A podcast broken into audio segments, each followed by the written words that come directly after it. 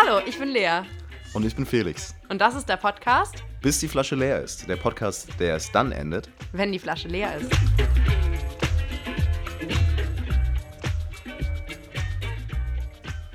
Hallo. Hallo. We are back.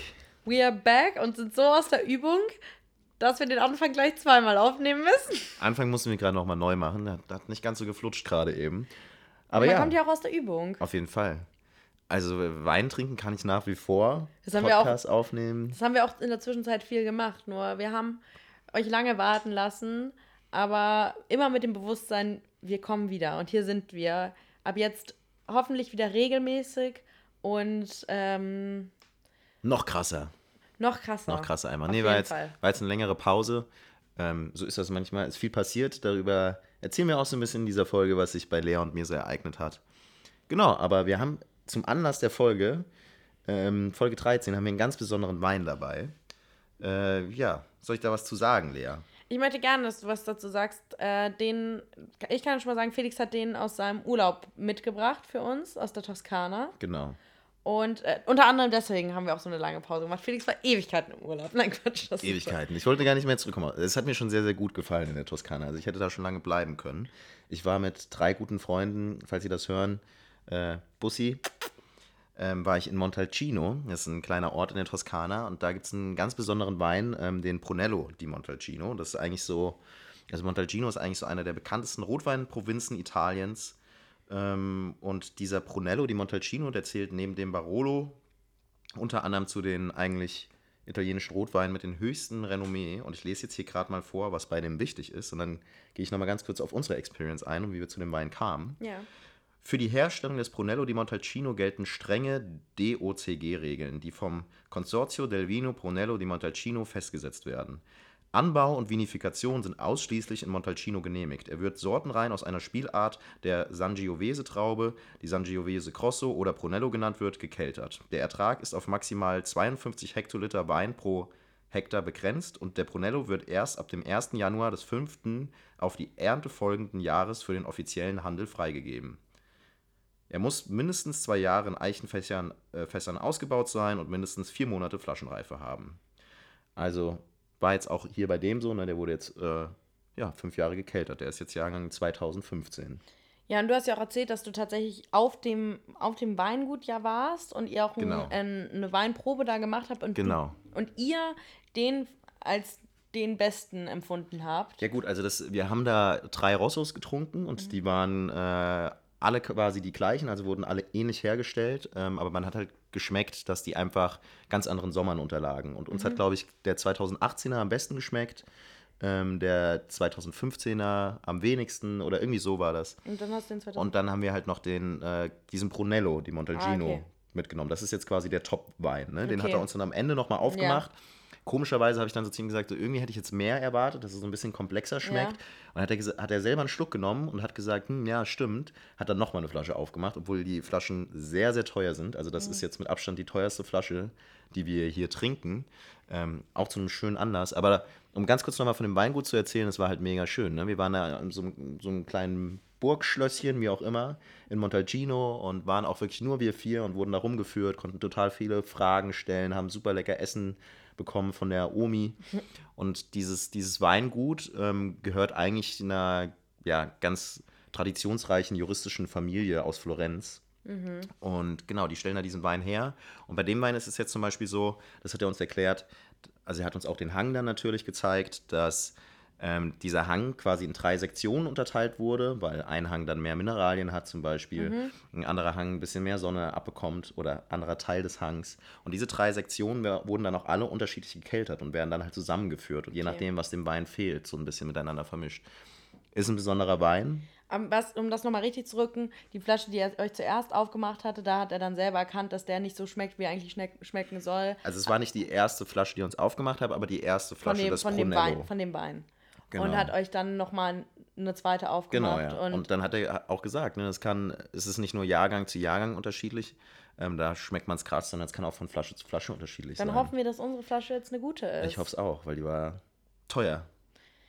Ich Sehr, bin sehr gespannt. toll. Ich bin richtig, richtig gespannt. Wir reden schon lange darüber, dass wir den jetzt hier trinken wollen. Also und ich gieße uns mal was ein. sehr. Ähm, es ist die zweite Folge mit Rotwein.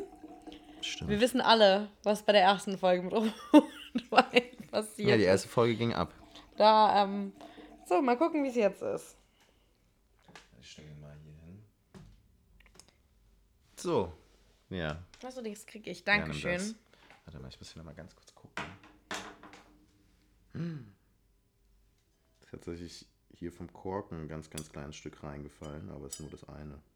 Okay. Er riecht auf jeden Fall fantastisch. Ja, wir haben jetzt ja schon mal ein bisschen Luft. Der riecht Gegeben. richtig lecker.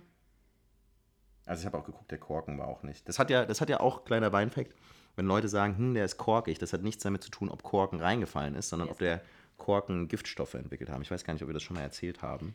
Ja, oder, ja. Aber deswegen riechen die Leute halt immer am Korken, um zu schauen, wie riecht der Korken. So,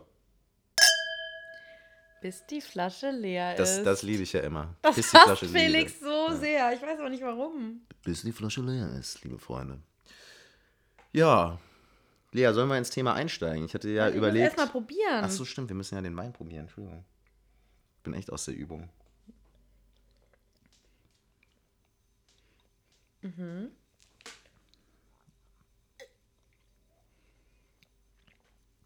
Der schmeckt krass. Der schmeckt richtig krass, ne? Das merkt, also man schmeckt auch, dass er teuer ist. Ja, und das auf jeden Fall. Aber äh, schmeckt er, also hattest du ihn so in Erinnerung oder bist du jetzt wieder überrascht, dass er so schmeckt? Oder? Na gut, wir hatten da noch Essen, wir haben davor noch vier andere Weine getrunken. Das war auch der, den er uns am, als letztes gegeben hat, ne, Also weil der der quasi so schmeckt- der Paukenschlag Der war. schmeckt wirklich wie kein Wein, den ich vorher jemals probiert Wirklich? habe. Also ich bin ja generell nicht so im Rotwein-Game, deshalb habe ich nicht so viele Rotweine in meinem Leben probiert.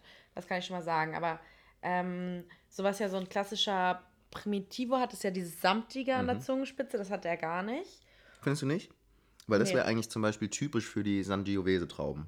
Die sind eigentlich bekannt dafür, dass sie so ein Er hat bisschen das ein eine bisschen, Säure haben aber und nicht diese so Tannine. doll. Aber nicht so doll. Dieses samtige, auch kleiner Weinfakt, das kommt immer von den Tannine. Ja.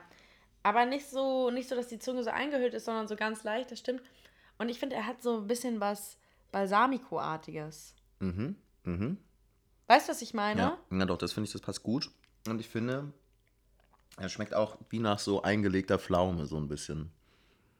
Ja, aber er hat überhaupt nicht, weil mir haben oft so, so Rotweine sowas Kirschmäßiges oder Beerenmäßiges und das hat er gar nicht. Mhm. Aber sowas Pflaumiges, das stimmt. So pflaumig, so, so wirklich, ja, da schmeckt, es ist Herbst, Leute. Es ist Herbst, Mhm. so schmeckt dieser Wein. Er schmeckt noch ein bisschen so, man könnte jetzt auch mit so einer richtig guten Bratensoße oder so, wie gesagt, dieses balsamico dieses, dieses Dunkle. Das, da holt er der, also der wäre schon krass zum Essen dazu, finde ich, weil der halt so. Also der, der wird auch gleich nochmal anders schmecken. Wenn wir jetzt das nächste Glas uns eingießen, schmeckt der Mhm. Oh, bestimmt ich finde anders. richtig lecker.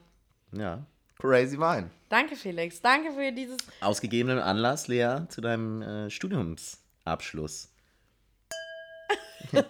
Prost. Ähm, ja, Felix und ich, wir haben fertig.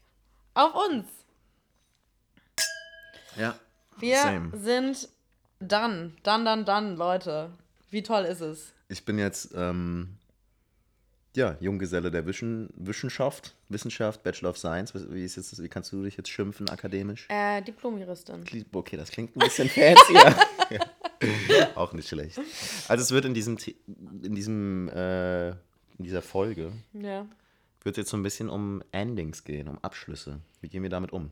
Und ich wollte einleitend, wollte ich eins meiner Lieblingsgedichte vorlesen. Ja, ich Jetzt zu dem Rotwein. Das ist eine ganz schön distinguierte Folge auch, ne? Jetzt mit so einem richtig teuren Rotwein, jetzt ein Gedicht Ja, aber wie vorlesen. gesagt, wir haben ja auch gesagt, Folge 13, es ist jetzt nicht so typisch, es ist jetzt kein Jubiläum oder irgendwas, aber man muss die Feste feiern, wie sie fallen. Und wir feiern jetzt mit einem richtig guten Rotwein. Und Folge 13 machen wir das jetzt. Stellt euch vor, wie ich jetzt hier vorm Kamin sitze, während ich äh, im Rollkragenpulli mit meiner Hornbrille leer dieses Gedicht rezitiere. Stufen. Wie jede Blüte welkt und jede Jugend, dem Alter weicht, blüht jede Lebensstufe, blüht jede Weisheit auch und jede Tugend, zu ihrer Zeit und darf nicht ewig dauern. Es muss das Herz bei jedem Lebensrufe bereit zum Abschied sein und neu beginne, um sich in Tapferkeit und ohne Trauern in andere neue Bindung zu geben. Und jedem Anfang wohnt ein Zauber inne, der uns beschützt und der uns hilft zu leben. Wir sollen heiter Raum um Raum durchschreiten, an keinem wie an einer Heimat hängen. Der Weltgeist will nicht fesseln uns und engen, er will uns Stuf um Stufe heben, weiten. Kaum sind wir heimisch einem Lebenskreise und traulich eingewohnt, so droht erschlaffen. Nur wer bereit zu Aufbruch ist und Reise, mag lebender Gewöhnung sich entraffen. Es wird vielleicht auch noch die Todesstunde uns neuen Räumen jung entgegensenden. Des Lebensruf an uns wird niemals enden. Wohl an, denn Herz, nimm Abschied und Gesunde. Schön. Von, wem? Hermann Hesse ist das. Von Hermann Hesse. Von Hermann Hesse. Krasser Schriftsteller, wobei ich jetzt auch ein paar Bücher von ihm gelesen habe, die auf jeden Fall slightly racist sind. Und dann fällt es Ja. mir schwer, das so zu mögen. Aber wie hat dir das Gedicht gefallen? Ähm, schön. Gut. Ich finde, sowas muss man manchmal selber lesen, um das so Mhm. selber. Also, es ist, ähm, mir fällt es schwer, das dem allen zu folgen, wenn ich es einfach nur höre. Aber es ähm, beschreibt das ja ein bisschen, so dass man auch immer neu aufbrechen muss und immer Neues wagen muss. Damit die Blüte nicht welkt. Genau, weil wenn immer nur alles gleich ist, ist es auch äh, langweilig. Und das ist ein interessanter Fakt, auch am Rande. Ähm, Zeit wird langsamer oder Zeit vergeht langsamer, wenn man mehr neue Sachen macht. Absolut. Also nein, aber das ist tatsächlich psychologisch so bewiesen. Deshalb kommt einem im Urlaub auch immer eine Woche sehr lang vor, weil man so viel immer erlebt und jeden Tag was Neues ist, während so eine Alltagswochen ja teilweise an einem vorbeifliegen und man denkt so, wie ist es schon wieder Montag und schon wieder Montag. Und ähm, deshalb kommt Kindern Zeit auch so, so lang vor, weil die ja jeden Tag was Neues lernen und jeden Tag was Neues erleben und Erwachsenen, da wird es irgendwann zu so einer Routine. Und Andererseits Zeit, könnte man auch sagen, dass die Zeit dann sehr schnell vergeht. Also ich habe jetzt ähm, kontraintuitiverweise das Gefühl gehabt, jetzt diese, dieses ganze Corona-Jahr ist super schnell aber auch, rumgegangen, weil wir alle nichts ich nicht erlebt viel haben. gemacht habe. Ja, eben, das meine ich ja. Wenn du mehr Neues machst, vergeht die Zeit langsamer. Und wenn du immer nur das Alte und wenn du nur in deinem Bett rumliegst, dann kannst du ja irgendwann nicht mehr den Freitag vom Donnerstag. Ah, okay, dann ist habe ich immer- es tatsächlich gerade falsch verstanden. Ja, nee. Entschuldigung. Entschuldigung. Entschuldigung. Naja, genau, deshalb muss man immer noch was Neues ausprobieren, das Neues wagen, weil es sich auch aus deiner Comfortzone lockt und man, ähm, Und das, das sagt äh, der Hermann ja auch. Der Jedem Hermann. Anfang wohnt ein Zauber inne. ja, das finde ich einen schönen Satz. Und am Ende oder an jedes Ende wird oft eigentlich ein Neuanfang dran gehängt, außer an natürlich das letzte Ende, was einem bevorsteht, was dann wahrscheinlich ja, gleichsam irgendwann der Tod sein wird. Wo wir jetzt nicht drüber sprechen wollen, aber jetzt zum Beispiel natürlich an so einem Studiumsende. Kommt was Neues. Wie fühlst du dich damit jetzt, dass du das so hinter dich gebracht hast? Jetzt zu wissen, nicht mehr, du gehst nicht mehr in die Bib. Ich gehe ja noch weiter in die Welt, Ja, okay, das ist ja das Ich Problem. gehe auch noch in die Bib. Ähm, nee, aber es war auf jeden Fall ein Kampf und es war, also im Vergleich zu letztem Jahr, ähm, wo ich mich oft sehr unsicher gefühlt habe mit der ganzen Situation, weil bei uns äh, Juristen ist ja das, das tatsächlich ja so, dass man einfach vorher nichts hat und man weiß, wenn das jetzt nicht funktioniert, dann kann man auch ganz schnell davor stehen und sagen, hey, ich habe jetzt studiert, aber ich habe einfach keinen Abschluss oder man kann Ja. und es hängt halt alles an diesem an dieser einen Prüfung und ähm, vor einem Jahr war ich in mir drin auf jeden Fall sehr unruhig und das gibt mir jetzt schon ein gutes Gefühl, dass, dass mir das jetzt einfach keiner mehr nehmen kann, dass das jetzt einfach da ist. Und ähm, ja, dafür habe ich auch hart gearbeitet und das ist jetzt sehr schön. Aber Das auf der stimmt, ich anderen Seite, auf der anderen Seite, ja, löst es auch ein bisschen so Angst aus, weil jetzt muss man sich wieder entscheiden. So eine Zeit lang fließt man einfach mit diesem Strom, so man musste sich von der Schule dann irgendwie entscheiden, was studiere ich. Und dann hat man das jahrelang gemacht und jetzt kommt wieder der nächste Schritt, wo du denkst, okay, jetzt habe ich das, Das- gemacht. Was tue ich jetzt damit? Das merke ich nämlich auch eigentlich, dass dieses Studium jetzt nicht auf so eine super easy Weise wie die Schule, vielleicht wenn man an einer Privatuni ist, dann genauso, ähm, aber einem halt Struktur gibt und man macht einfach was und man hat total das Gefühl, voranzukommen. Ja. Obwohl vielleicht auch die Sachen, die du da lernst, äh, bewältigst, du jetzt nicht eins zu eins zum Beruf anwenden wirst. Aber solange, oder so geht es zumindest mir, solange ich in der Uni war, gelernt habe, Klausuren geschrieben habe und genau wusste, okay, da kommt das nächste Semester, hatte ich irgendwie das Gefühl, ich komme voran mit meinem Leben. Und jetzt bin Ja. ich gerade in so einer ein bisschen so einer blöden Übergangsphase. Will gerne ein Praktikum machen, weiß nicht genau, ob ich jetzt eins kriege. Auch mit Corona ist alles ein bisschen schwierig und so. Und das merke ich, das nervt mich, weil das hat für mich das Gefühl von Stagnation auf eine gewisse Art und Weise, wobei es mich ja eigentlich genauso weiterbringt wie das Studium selber auch. Ne? Aber es ist halt nur nicht dieser, ich absolviere halt nur gerade nichts. Das ist so komisch. Ja, aber eigentlich wollen wir ja gerade nicht über, über was kommt als nächstes reden, sondern Das über, ist es über- jetzt über das Ende. über wir das Ende, haben fertig. So, Das ist ja auch ein Teil des Ende, dass man auf einmal dann wieder unter Umständen auf sich selber zurückgeworfen wird. auf jeden Fall. Aber erstmal, du hast dein Studium auch zu Ende Mhm. gebracht.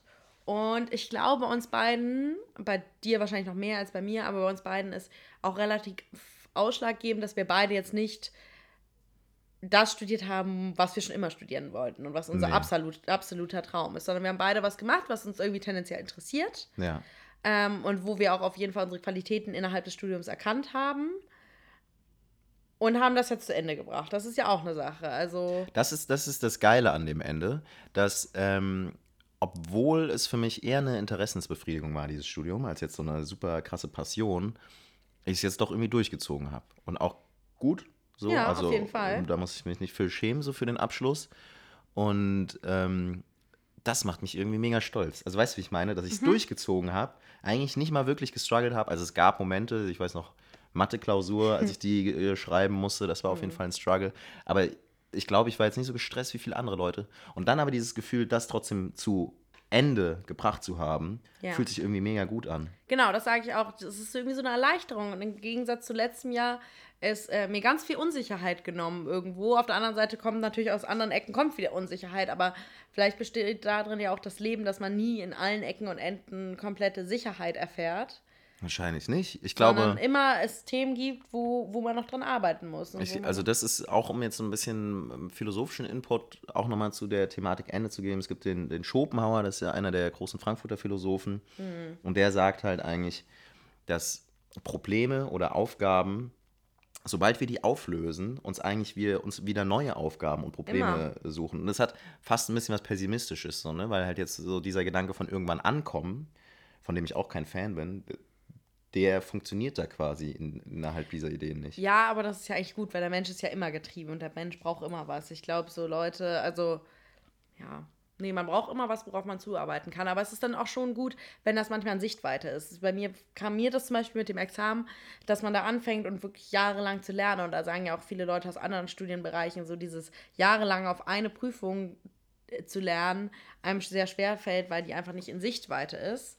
Und, ähm, naja, jetzt haben wir das geschafft, Felix. Aber wie, also wie fühlst du dich denn jetzt? Fühlst du dich jetzt erlöst oder ähm, bist du jetzt schon wieder so ein bisschen auf dem Sprung, so, okay, was kommt als nächstes? Oder kannst du gerade vielleicht auch mal den Stillstand genießen? Zweiteres. Auf jeden Fall. Also ich bin ja schon so, was kommt das nächste? Und ich habe mir es tatsächlich lange irgendwie ähm, spektakulärer vorgestellt, wie man sich dann fühlt. Also dieses, wie gesagt, nächst, letztes Jahr war einfach immer nur meine Vision, wenn ich das erstmal habe, wenn ich das erstmal geschafft habe. Und so, und jetzt hat man es geschafft und das ist ja immer so, ich bin jetzt ja kein anderer Mensch. Ich bin einfach einen Tag hingegangen, bin da rausgekommen und dann hatte ich's.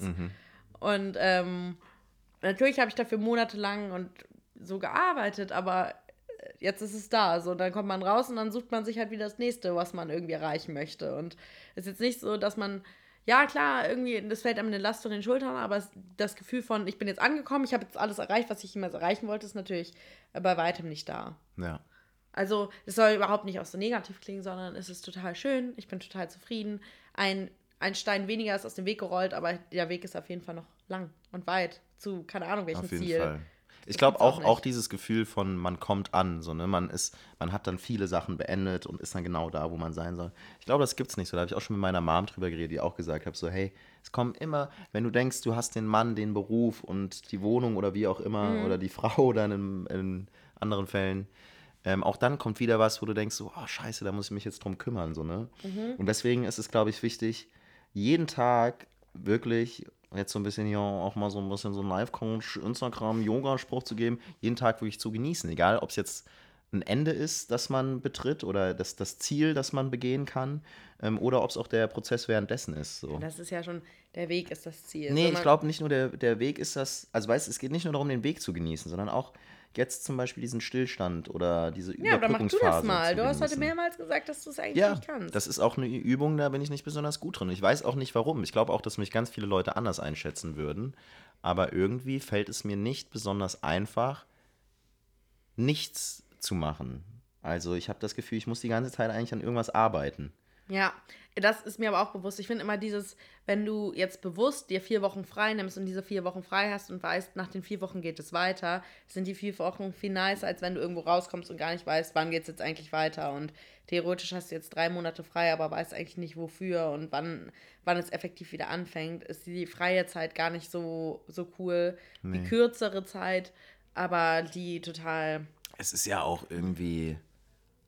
ach, ich weiß nicht, würde ich jetzt am Meer wohnen und es wäre Sommer und ich könnte surfen oder so, dann wäre es vielleicht was anderes so. Aber ich stehe halt jeden Tag auf, überlege, hm, schreibe ich noch eine Bewerbung, hm, mache ich mein Zimmer nochmal sauber, hm, mache ich Sport, lese ich jetzt oder gucke ich eine Serie, so treffe ich jetzt den oder die oder wie auch immer. Und es ist, es ist nicht meins. Es ist eigentlich, naja, Thema für eine andere Folge. Thema für eine andere Folge. Wir wollten, wir wollten über unseren Abschluss reden. Felix, du bist, Abschluss. du bist jetzt, du könntest dir jetzt theoretisch, könntest jetzt eine Fernsehserie haben. Du könntest jetzt auch, du könntest dich bei RTL bewerben und deine Traumfrau suchen. Du bist ja, nämlich Bachelor. Ich bin jetzt nämlich Bachelor. Ja, ja, vielleicht mache ich das auch einfach. Vielleicht ist ja das, das das nächste, was für mich ansteht. Aber ähm, die brauchen aber genau. alle wirklich auch den, den Bachelor, damit sie da teilnehmen können, oder was? Nein, da waren die größten Spackos. Okay. Die hatten, das heißt ja einfach Junggeselle so im Englischen. Aber ja, ja, ich weiß. Ich weiß nur, der eine Typ ähm, war irgendwie so, wurde so vorgestellt und hat irgendwie in Hamburg gewohnt und er hatte dann so gerahmt an der Wand, so wie du hier, so, so sein Bachelorzeugnis. Ja, das mache ich auch. Das äh, steht bei mir Genau, und dann hat er so gezeigt, hat das so den Kameramann, meinte, ja, und hier, hier ist er mein Bachelor, wo ich auch dachte, so, also sorry, aber es haben so viele Menschen auf dieser Welt. Also, also wenn jetzt jeder Bachelor anfangen ist ja würde. Ein hochgradiger dann, akademischer Titel, so den muss man sich auf jeden Fall rahmen. Genau, wenn, wenn du das dir aufhängen würdest, wäre ich halt schon dankbar auch. Ja, doch. Ähm, ja, aber wie war dein Weg zum Bachelor? Mm, um ehrlich zu sein, in der Rückblende betrachtet, anfangs schwierig, aber wahrscheinlich, glaube ich, in ganz normalen Maßen. So, ich bin halt aus der Schule gekommen. Ich muss, muss ganz ehrlich sagen, es, es klingt jetzt vielleicht ein bisschen eitel so, aber ich habe in der Schule nie viel machen müssen für irgendwas. Die Schule ist mir eigentlich sehr, sehr leicht gefallen. Mhm. Dachte, es geht mir mit dem Studium genauso. Habe dann gemerkt, dass man im Studium doch schon ein bisschen was machen muss. Dann waren so die ersten zwei, drei Semester, habe ich so rumgeschlurrt und äh, Klausuren geschoben und habe mich so durchgemausert. So, und dann irgendwann ist es eigentlich besser geworden. Und ja, das, wie war mein Weg zum Bachelor? So war der ungefähr. Kann ja, aber war, also aus meiner Perspektive, dein Weg zum Bachelor war auch ähm, auf jeden Fall das Studentenleben von allen Seiten genießen. Ja, auf jeden Fall eine richtig gute Studentenzeit in, ähm, in der Großstadt äh, zu haben. Ja.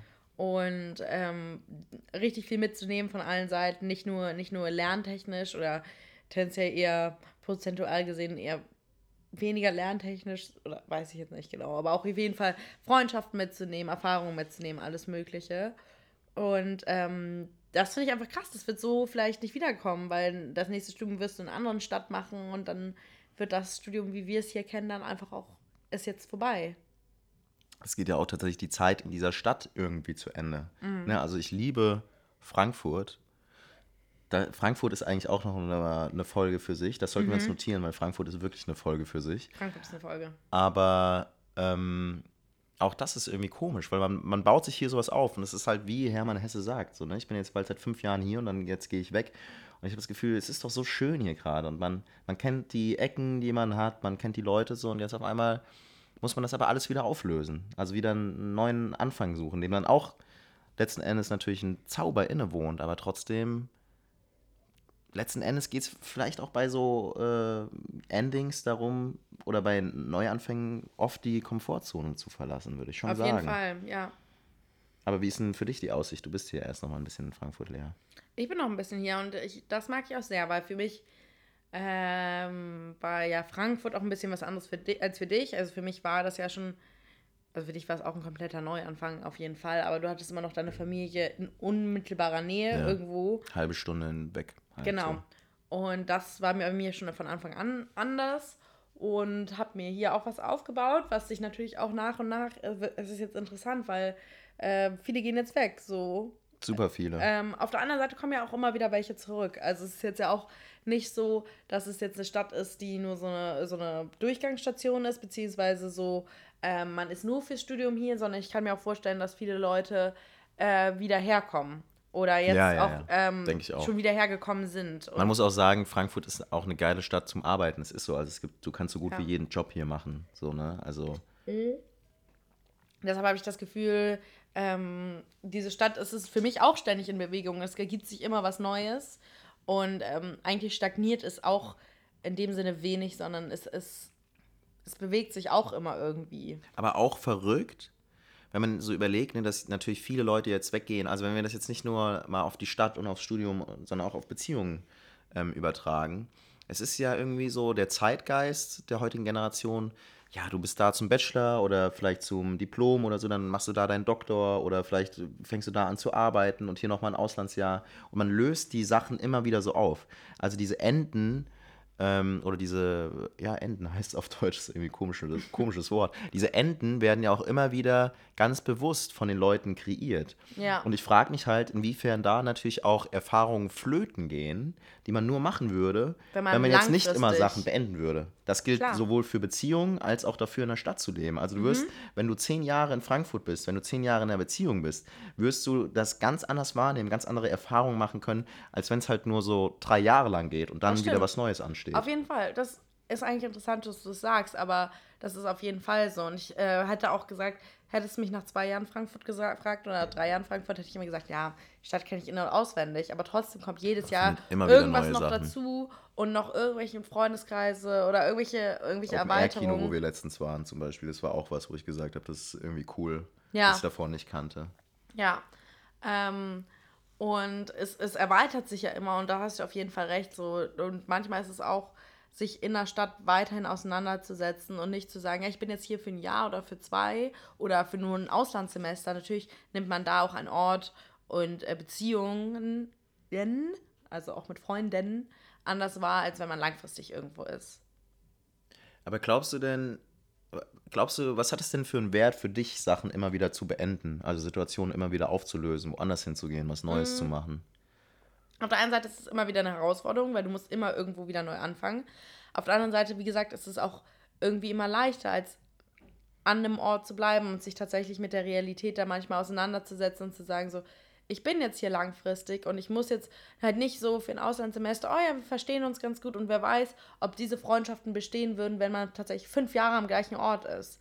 Aber so Ja. ist es immer so leicht, so ja, wir sind jetzt hier zusammen ein halbes Jahr, haben eine gute Zeit Ja. und dann bin ich noch mal ein Jahr da und habe eine gute Zeit und dann bin ich da und da und da, sondern wenn man wirklich einfach mal sagt, hey, ich, ich bin jetzt hier, also ich glaube, es ist schon auch eine Herausforderung und es ist auch eine Herausforderung für mich, irgendwo zu bleiben und andere, alle anderen ziehen zu sehen.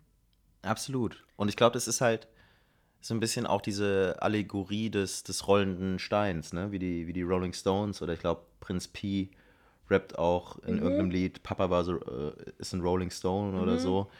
Ähm, ja, wir sind die ganze Zeit darauf getrimmt, also viele von uns, sich so durch die Welt zu bewegen. So. Aber es wäre auch schon mal interessant zu, zu wissen, was passiert eigentlich, wenn der Stein Moos ansetzt. Und letzten Endes wird das, ist das immer noch das Lebenskonstrukt, was bei den meisten kommen wird, dass das Leben nicht geprägt ist von immer wieder neuen Enden. Wobei es natürlich aber da auch drauf Ausbildung, eine ankommt. Ausbildung auf jeden Fall. Absolut. Also Ja. ich sehe auch Leute, die, das finde ich auch sehr interessant, dass eher Kompromisse zum Beispiel eingegangen werden, ähm, was die Beziehung angeht, um einen Studiumsweg oder einen Kar Karriereweg zu erfüllen, als andersrum. Aber das finde es ich werden gut. keine Bezie es werden keine Kompromisse in der Karriere ein eingegangen, um eine doch, Beziehung. auch teilweise.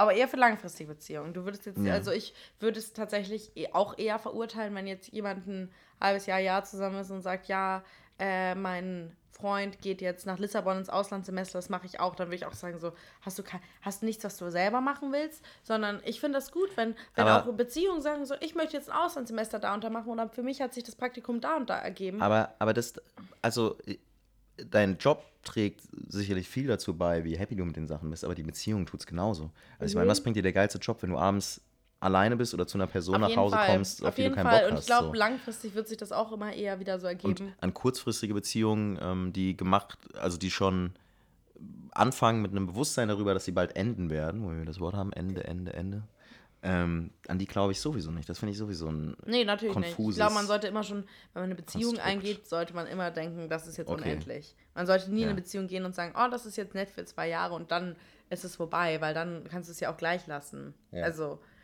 weiß ich nicht. Man sollte schon immer den Ursprungsgedanken haben, dass es für immer ist. Wenn es dann nicht für immer ist, ist es auch komplett fein. Wenn es nur für zwei Jahre schön ist, dann bist du aber zwei Jahre Erfahrung reifer. Und was man auch mal sagen muss, ähm, so ein Beziehungsende ist deutlich schwieriger zu ertragen als jetzt das Ende eines Studiums auf jeden Fall.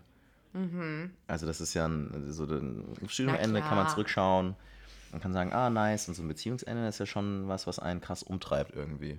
Ja. Aber jetzt sind wir ein bisschen auch vom Thema abgekommen. Das ist auch immer so.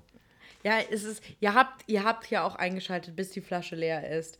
Der Laber-Podcast mit äh, Felix und Lea. Was erwartet ihr? Aber ich wollte noch mal ein bisschen drüber, darauf zurückkommen.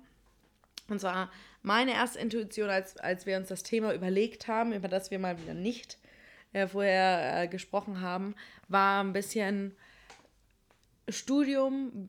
Wir sind jetzt fertig damit. Was hat es mit dir gemacht? Und auch ein bisschen, was, was muss man denn geben? Wie, wie anstrengend ist denn so ein Studium? Und ähm, letztendlich, wie hast du dich selbst optimiert im Studium? Warst du ein Selbstoptimierer? Hast du versucht, immer noch in einer Woche vor der Klausur alles rauszuholen? Hast du es einmal geschafft, rechtzeitig anzufangen, für die Klausuren zu lernen? Ja. Und danke für die schnelle Antwort auf die lange Frage. Das war's wieder bei Bis die Flasche leer ist. War schön. Nee, soll ich antworten, oder was? Ja. Boah. Also ja, so wie ich es vorhin gesagt habe, ich habe das Studium begonnen und ich war ein Schluri. So habe nichts gerafft. Bin einfach, ich, ich weiß noch, im ersten Semester habe ich zwei Wochen vor den Klausuren angefangen zu lernen Hm, und so dachte mir dann pünktlich. relativ schnell, okay, Mathe muss ich dieses Semester nicht schreiben. Dachte ich mir dann im zweiten Semester auch, habe es dann erst im dritten geschrieben, das war ja so der große Struggle für mich. Und dann gegen Ende haben, oder was heißt gegen Ende, so die letzten, äh, so nach der Halbzeit des Studiums, Hattest du dich so ein bisschen eingegroovt, ja, ich das Gefühl. haben ja die Sachen auch äh, angefangen Spaß zu machen. Ähm, und ich habe, also das hat man dann auch am Schnitt gemerkt, so, ne? Und dann habe ich halt irgendwann gemerkt, ich habe mich immer gefragt, was machen denn die Leute, die so gut sind? Warum sind die so gut? So, bin ich dumm? Habe ich mich immer gefragt.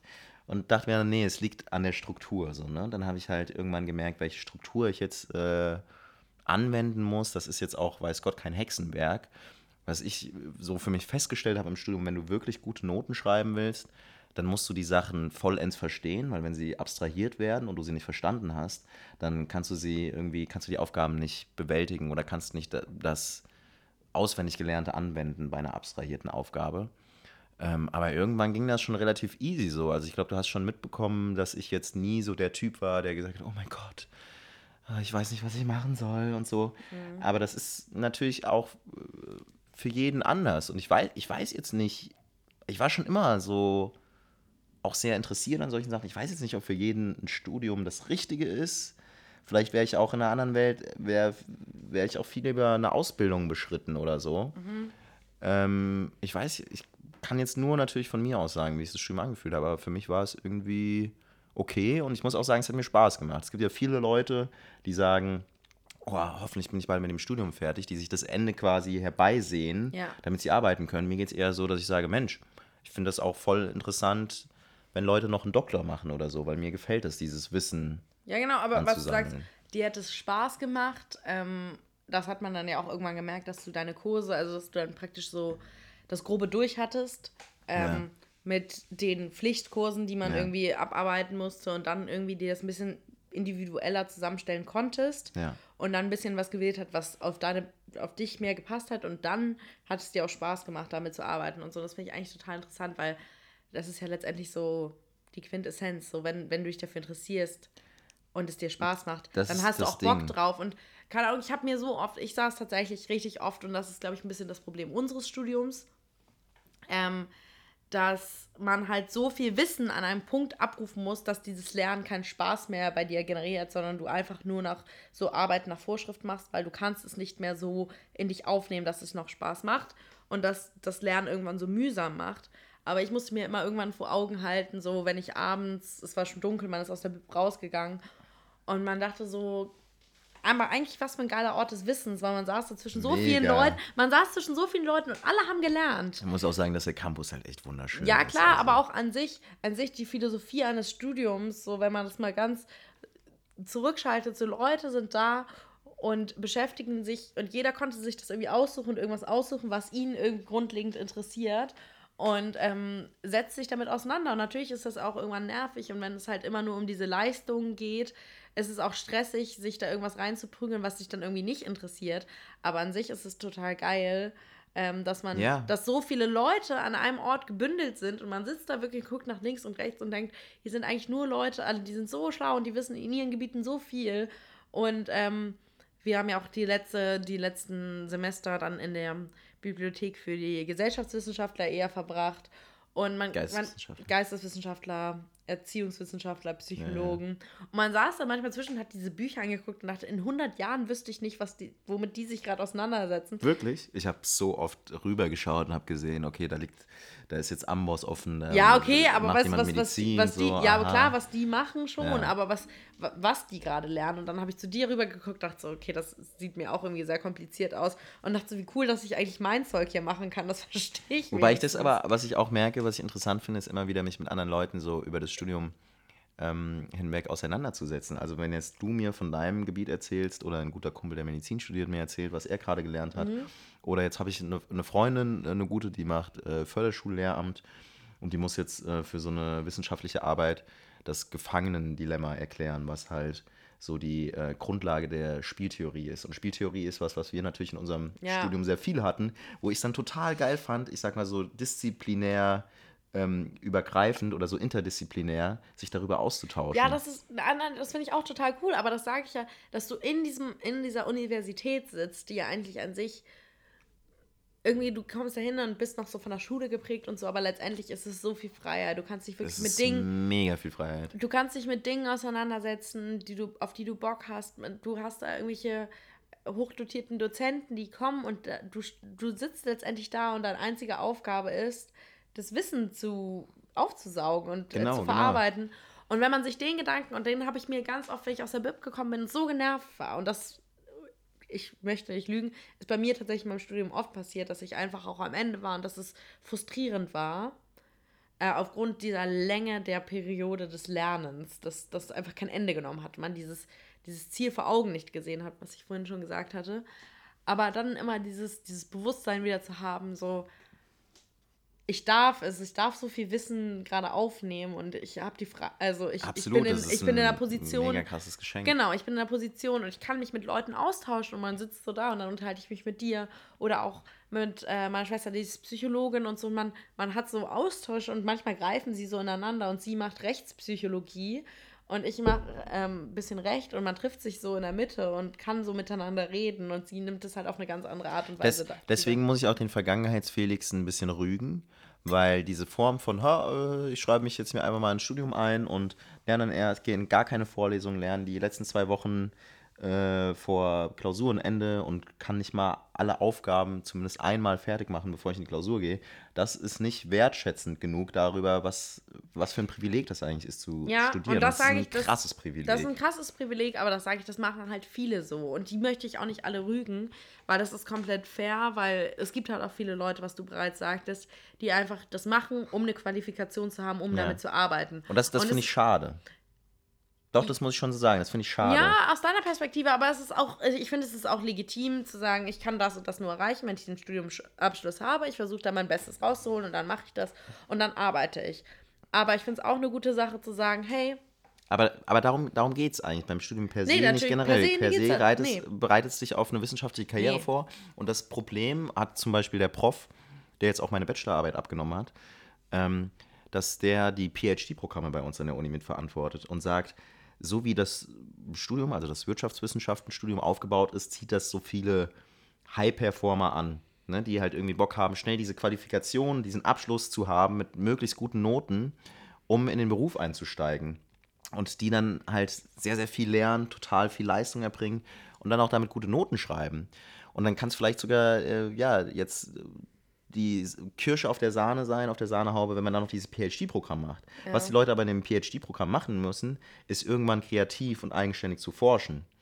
Und so wie das PhD-Programm wiederum aufgebaut ist, zieht es halt diese High-Performer an. Die können dann aber anderer, ja, wenn es nur diese Leistungstiere sind, denen fällt es dann manchmal schwer zu forschen. Und ich finde schon auch wichtig, dass man versucht, sich fürs wissenschaftliche Arbeiten zu begeistern, wenn man dieses Studium eingeht. Ja, aber es kommt meiner Meinung nach auf, auch auf das wissenschaftliche Studium an. Und so wie es halt ist, ist ähm, zum Beispiel Wirtschaftswissenschaften und ich würde es auch bei den Rechtswissenschaften sagen, das Studium auch eher so, dass halt auch viele High-Performer dabei sind, die echt knüppelhart arbeiten können, aber diesen wissenschaftlichen Gedanken nicht haben. Ich möchte jetzt nicht, also ich finde das nicht schlechter oder besser, wenn man ihn hat. Ich weiß jetzt auch selber nicht, ob ich ihn habe. Aber das Studium ist nicht mehr dieses, ich möchte Wissen generieren ja. und ich möchte, ich möchte daraus was Tolles machen, sondern was muss ich können, um die Klausur möglichst gut zu bestehen. Und das finde ich auch komplett, wie gesagt, für einige Berufe brauchst du einfach den Abschluss und dann ist es ja auch okay, wenn die Leute das machen. Und deshalb gibt es ja immer Leute noch, die promovieren wollen und die Bock drauf haben. Und es gibt halt andere Leute, die gehen direkt arbeiten. Aber ich finde es interessant. Aber im besten, im besten Fall hast du beides. Also im besten, besten Fall, Fall versuchst du wirklich, glaube ich, das Studium mit Interesse zu beschreiten und nicht nur die Sachen zu lernen, sondern auch sie zu verstehen. Da gibt es ja auch den, den Spruch, ich weiß gerade gar nicht, von wem er ist, ich kann gleich nochmal nachschauen, ähm, der heißt, ähm, Bildung ist, was übrig bleibt, wenn wir alles Gelernte vergessen haben. Ne? Also mhm. das, was du wirklich verinnerlicht hast, was du ja. verstanden hast. Und das, das habe ich auch über mein Studium ganz oft ge gelernt. So, ne? Ich konnte gewisse mathematische Schritte oder so, natürlich hast du die auch irgendwann drin, wenn du die fünfmal hintereinander machst, Klar. aber viel wertvoller und viel effizienter ist, wenn du es verstehst, was du machst. Ja, und das, aber wie gesagt, dazu bleibt halt oft einfach in dieser Leistungsgesellschaft, die letztendlich uns das Studium auch abberuft, mit dann, dann musst du die und die Klausur ja. geschrieben haben und so und so und so viele Semester sind gut und so und so viele Semester sind schlecht, bleibt dir gar nicht die Zeit, das auch zu machen, dass du alles verstehst, sondern manchmal lernst du einfach auch nur auf die Klausuren. Ah, okay, das, äh, der Spruch, ich sehe es hier gerade, kommt von Werner Heisenberg, deutscher Physiker, der den Nobelpreis für Physik in 1932 erhalten hat. Aber das finde ich, das ist aber vielleicht generell ein gesellschaftliches Thema, auch natürlich durch, durch diese Bologna-Reform mit Bachelor, Master und so mhm. weiter, dass halt schneller Arbeitskräfte geschaffen werden sollen. Ne? Mhm. Ne? Und ich weiß noch, in der ersten Firma, wo ich mich äh, beworben hatte und dann letzten Endes auch gearbeitet habe, da habe ich teilweise mit den Chefs geredet und zwei von denen waren ähm, Diplom-Wirtschaftswissenschaftler hier aus Frankfurt. Ne? Und die haben gesagt, die haben das komplett aufgesogen. Da hat es auch noch keinen komischen Beigeschmack gehabt, wenn du gesagt hast, dass du das Studium um drei Jahre überzogen hast, sondern da war das ganz normal. So, ne? Und jetzt ist es wirklich so, hä, wie, du hast acht Semester für deinen Bachelor. Oder zumindest jetzt bei den Wirtschaftswissenschaftlern ja. ist nee, es bei so. uns ja auch genauso. Es ist halt eher so leistungsorientiert und möglichst schnell, möglichst viel schaffen und möglichst schnell in die Wirtschaft gehen und Geld verdienen und ähm, alles Mögliche. Und du kannst manchmal gar nicht ja, ich fand es interessant. Ich saß einmal, als ich nicht mehr selber Erstsemester war, aber die betreut habe, in, der, in der Erstsemesterveranstaltung. Und da hat damals äh, die, die Dekanin gesagt, so, sie hätte äh, zu ihrem Jurastudium parallel noch Sozialwissenschaften oder Philosophie oder irgendwas noch und meint, nehmt euch die Zeit, nach links und rechts zu gucken, nehmt euch die Zeit zu überlegen, ob das euer Thema ist und auch so genau das, das Wissen, was man aus dem Thema auf andere, auf andere Gebiete anzuwenden. Gleichzeitig sagte sie aber auch, ja, und wenn es nichts euers ist, dann brecht doch ab, geht doch. Aber dann brecht ab. So, ja, dann braucht ihr das auch nicht. Und bis dann und dann zu dem und dem Semester sollt ihr das und das haben. Das war dann meine Aufgabe, dass ich mich dann mit den ganzen Erstsemester nach dieser tollen Rede hingesetzt habe und gesagt habe, also wenn ihr bis zum vierten Semester nicht die und die und die Klausur und den und den und den Schein habt, dann seid ihr ja leider raus und dann könnt ihr leider das Studium vergessen. Also wie viel Zeit bleibt, nach links und rechts zu schauen, wenn du von Anfang an ähm, schon so ein, so ein Überthema hast mit das und das und das musst du eigentlich machen. Und wenn du das nicht im ersten Semester schaffst, dann wird es im zweiten Semester schon kritisch und im dritten, ja, dann kannst du es eigentlich gleich vergessen. Also es wird direkt auch so ein Druck ausgeübt und das ist ja auch irgendwie, ja, es ist halt schwierig für einige, glaube ich. Und da kehren wir wieder zurück und können eigentlich sagen, wir haben es geschafft trotzdem. Wir haben es trotzdem geschafft, auf jeden Fall. Ähm, ich würde auch wirklich jetzt, wir sind jetzt auch sehr abgedriftet, aber an alle appellieren, ich würde, ich glaube, ein Studium hat überhaupt nichts darüber zu, über die Person zu sagen. Weder wie gut man das abschließt, noch wie schnell, ob man überhaupt eins abschließt. Es gibt super schlaue Personen, die, glaube ich, meiner Meinung nach einfach nicht ähm, ihre Intelligenz auf so ein äh, strukturiertes Studium anwenden können, ja. aber ganz, ganz andere Qualitäten haben.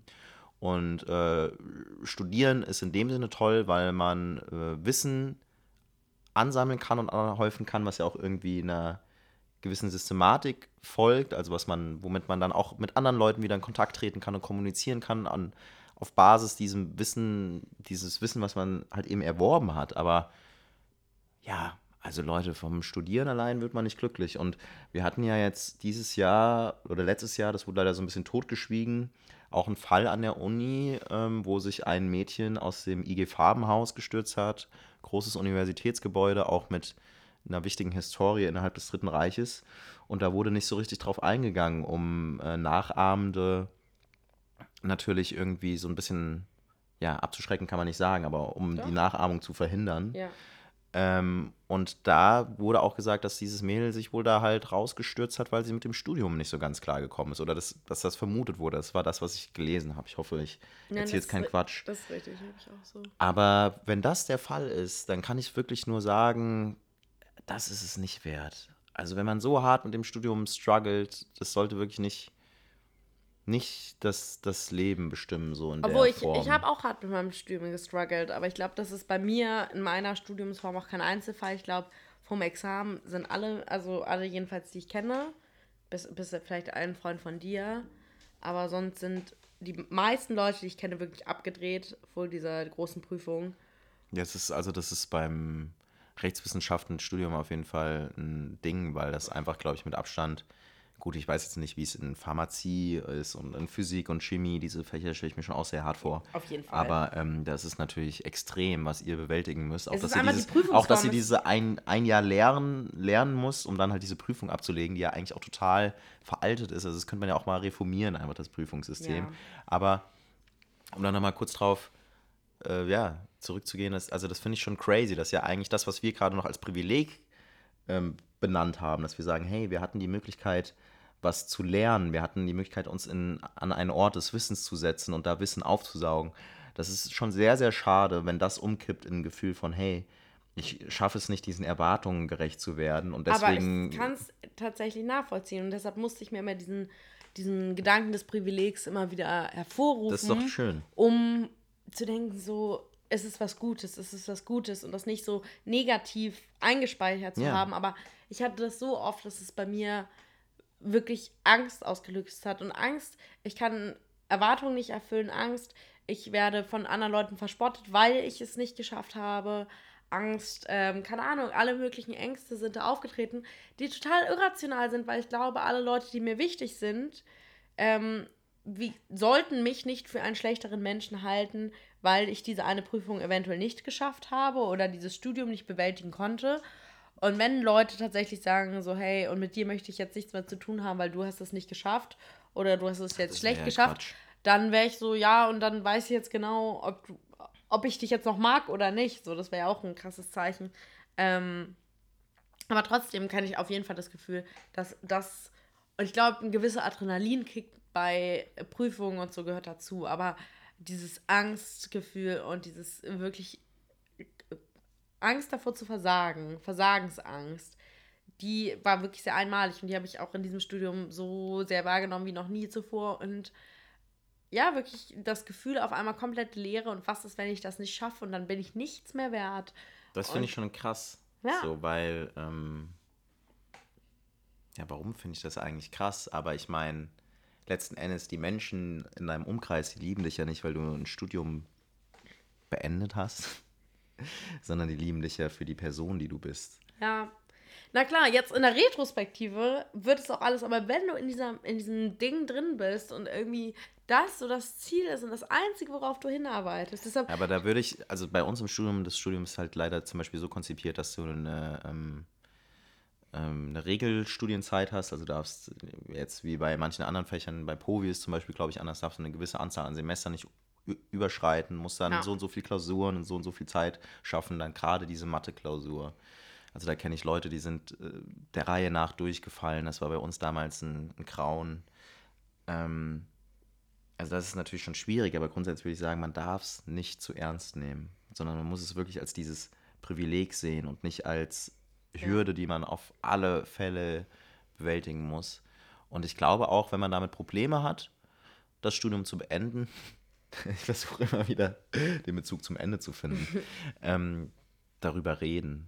Also nicht, Ja. nichts nach außen vorspielen, so, ja, nee, alles super, sondern halt wirklich darüber reden. Und man kann auch mal sagen, so, ey, ganz ehrlich, ich check das gerade gar nicht so. Oder kannst du mir jetzt, hier, das wäre jetzt bei uns, im, bei mir der Klassiker gewesen, kannst du mir jetzt hier die Ableitung erklären oder so? Da weiß, ich- da weiß ich noch, da saß ich mit meiner Ex-Freundin damals in der Bib, saß ewig lang an einer Ableitung. Ich, was, was, hä, ich verstehe es nicht, was mache ich denn falsch? So, ne? Und dann habe ich das ihr gegeben und sie war so, und hatte das innerhalb von 20 Sekunden irgendwie. Und das ist total okay, dann auch nach Hilfe zu fragen. Und Ja, das ist Total es ja gar traurig, nicht. wenn man also ja, ich deswegen- würde sagen, zum Beispiel in dieser Ellenbogengesellschaft habe ich jedenfalls das Studium nicht wahrgenommen, was ja auch oft über Rechtswissenschaften suggeriert wird, dass, dass alle einfach nur dir Schle was Schlechtes wollen und alle nur gegeneinander sind. Ich habe das als, oder jedenfalls mit den Leuten, mit denen ich unterwegs war, als total schönes und miteinander und wie auch immer empfunden. Aber trotzdem, ähm, Leute, ich sage euch, wie es ist, es ist der letzte Schluck Die Wein. Flasche ist gleich leer. Wir haben den gerade ganz schön vernichtet. Vernichtet. Ähm, aber trotzdem, und man kann immer nach Hilfe fragen, aber trotzdem ist es ja immer noch, jeder steht am Examenstag da alleine und muss das irgendwie mit sich alleine und der Klausur ausmachen. Ich will gerade nochmal zurückrudern und revidieren. Das Wort vernichtet wird diesem Wein nicht gerecht. Auf jeden Fall, wir haben den gerade ganz schön schnell genossen. Wir haben ihn Ja. wirklich schnell eigentlich schon weggesippt, aber er schmeckte wirklich auch sehr gut.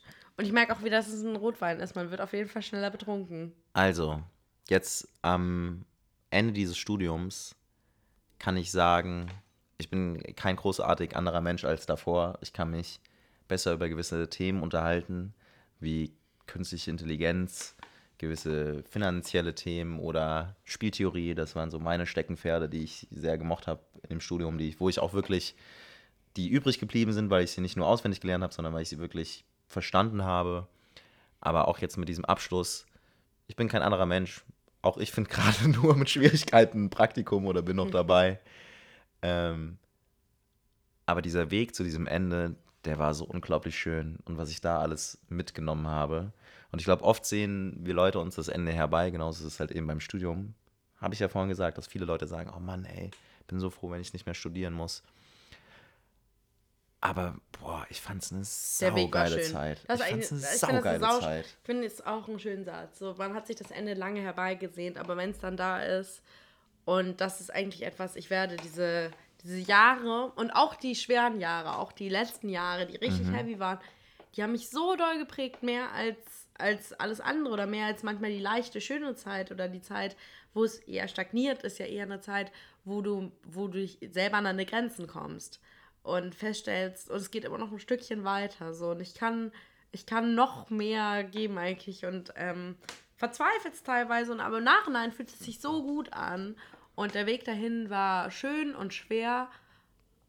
Und trotzdem würde ich ihn immer, immer wieder so gehen, weil am Ende bleibt ein positives Gefühl am Ende. Am Ende bleibt ein positives Gefühl. Und ich glaube, wenn man durchs Leben gehen kann und auch jetzt in Bezug auf das Studium zum Beispiel sagt, auch die schwierigen Tage, auch die Tage, wo ich denke, ich sitze in der Bib und verzweifle, weil ich jetzt diese, dieses Optimierungsverfahren nicht draufkriege oder mir nicht checke, wo es äh, Paragraph 932 BGB drum geht, weil ich das irgendwie nicht auf die Kette kriege. Wenn man es wenn schaffen kann, auch diese Tage zu genießen und auch sich immer wieder vor Augen ruft, dass auch die nur einmalig vorkommen auf dem Weg zum Ziel, oh, ich glaube, dann kann das sau viel bringen. Weißt du, wie ich meine? Ja. So jeden Tag, auch die beschissenen Tage, die kriegst du nur einmal, bevor du am Ende stehst.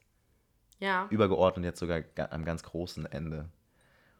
Deswegen auch die Scheißtage, ja, auch die muss man irgendwie appreciaten, würde ich sagen. Ja. Weiß nicht, ob das Sinn macht, ob das jetzt zu kitschig war. Aber so sehe ich das Es war schon. schon sehr bisschen. kitschig. Es war schon So sehr kitschig. das schon. Es ist auch schon. Ich bin ja auch, ich bin ja auch ein kleiner Kitschboy. Ja, mit, dem, mit der einen Flasche Wein im Kopf, da, da, da kommt der Kitsch schon raus. Ich habe jetzt ähm, neues Wort gelernt, nochmal abschließend vielleicht, ähm, für Fuckboy. Man sagt jetzt, das passt gerade gar man nicht. sagt jetzt, man sagt jetzt nicht mehr äh, Fuckboy, sondern man sagt jetzt Bumsbursche. Ich finde das irgendwie super lustig. Das war eine bessere Alliteration irgendwo. Bumsbursche. Naja, wie dem auch sei. Also Felix, das war gerade so outside the box und so Ja, aber ich bin da gerade irgendwie drauf gekommen. Ich, ich wollte dir das sowieso schon lange erzählen. schon Von den lange. Bumsburschen. Nächste lange Folge drauf. geht über Bumsburschen. Und ich, ja, Und wie viel Erfahrung hast du mit denen? mit den Wir Bumsburschen. geben schon mal einen Spoiler für die nächste Folge. Wie, Ähm. würdest du dich selber als Bums Als Bumsbursche. Ich glaube, das können nur andere Leute einschätzen. Ich würde gerne mal tanzen mit dir. Ohne Hemd? Ohne Und Hemd und ohne Hose. Nee. Aber ja, weiß ich nicht. Leute, auch dieser Podcast soll ein Ende finden. Nach einer Flasche Rotwein wird das Ende immer ein bisschen komisch. Aber das ist auch okay. Ähm, falls ihr interessante Geschichten zu erzählen habt, falls ihr interessante Leute kennt, die interessante Geschichten zu erzählen haben, Geschichten, die nicht so oft erzählt werden, dann schreibt uns doch auf Instagram bei bis die Flasche leer ist, weil wir wollen gerne mehr Gastfolgen machen mit interessanten Leuten. Nicht immer so prabbeln, was uns beschäftigt. Ja, meldet euch. Die Flasche ist leer. Ich sag's mal so. Und Felix hasst es, aber ich möchte jetzt nochmal mit ihm anstoßen. Der Aber Rotwein, leise. der Rotwein war super lecker. Das ist echt ein krasser Rotwein. Ich hoffe, ihr freut euch, dass wir wieder da sind. Wir sind ab jetzt hoffentlich alle zwei Wochen da und ähm, haben euch lieb und wünsche euch eine gute Nacht. Schlaf gut.